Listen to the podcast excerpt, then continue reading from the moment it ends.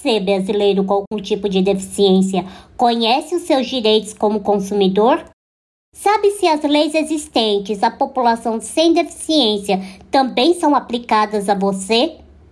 Se você respondeu não para as duas perguntas, eu sugiro que você conheça tudo aquilo que possa te incluir na sociedade de consumo. E para a busca deste conhecimento, te convido a acompanhar este episódio. Começa agora na Bossa 9.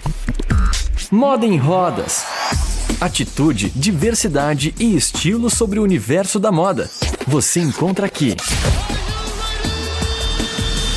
Moda em Rodas, com Heloísa Rocha.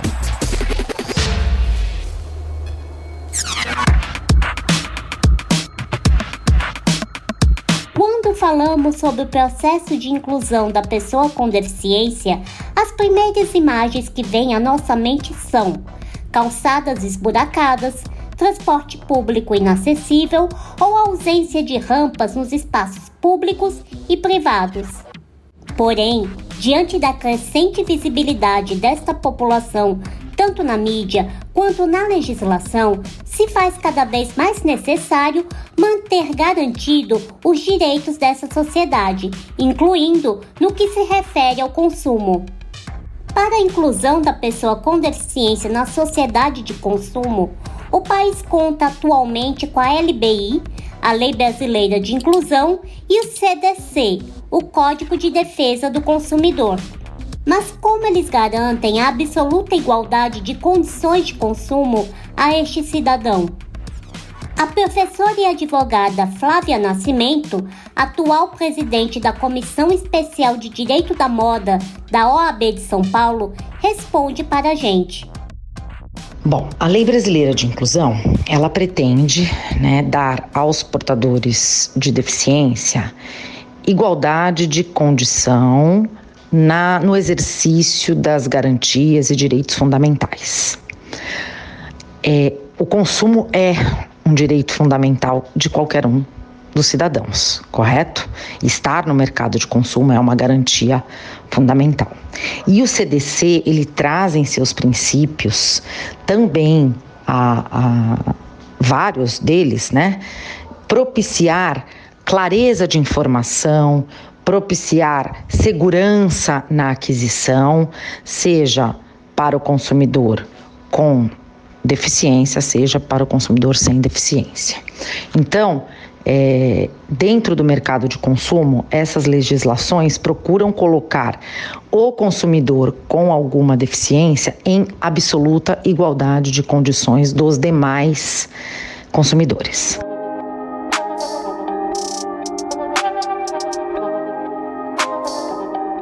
Em resumo, o que isso significa? Então, isso significa dizer que as empresas têm que se adequar a esse modelo tem que se adequar a fornecer produtos e serviços que atendam tanto consumidores sem deficiência quanto aqueles que portam algum tipo de necessidade ou deficiência.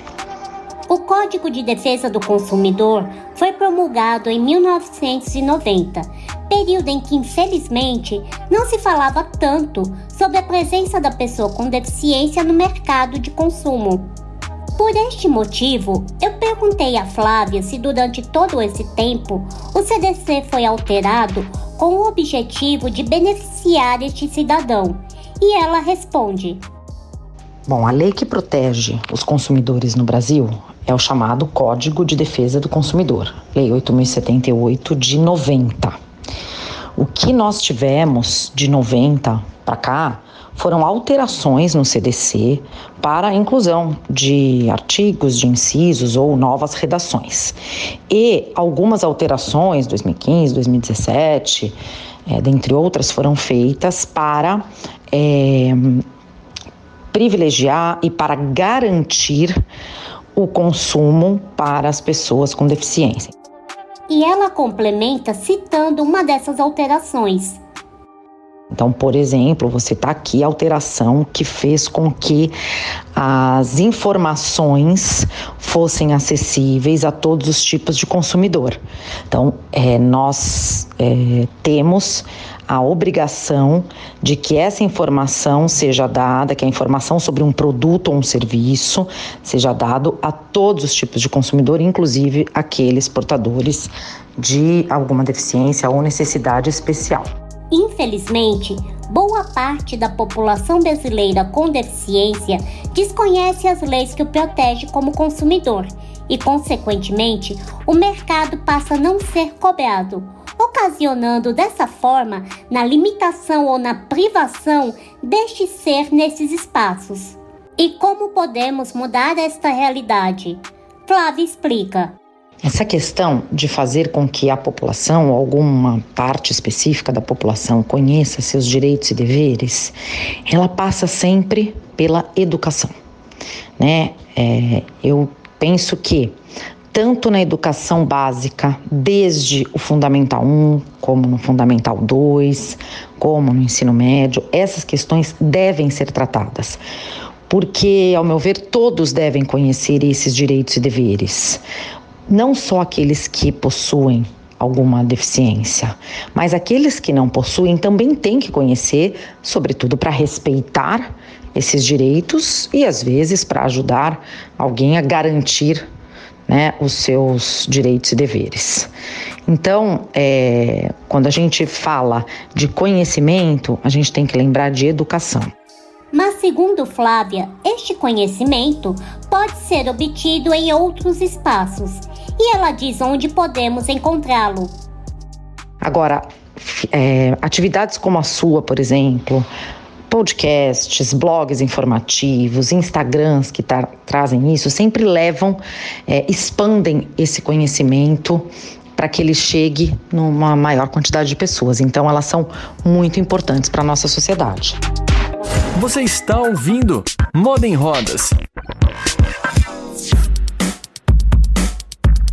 Depois de entender o porquê que o consumidor com deficiência deve conhecer os seus direitos e aplicá-los, eu perguntei a Flávia o que a pessoa deve fazer caso sofra algum tipo de preconceito em um estabelecimento.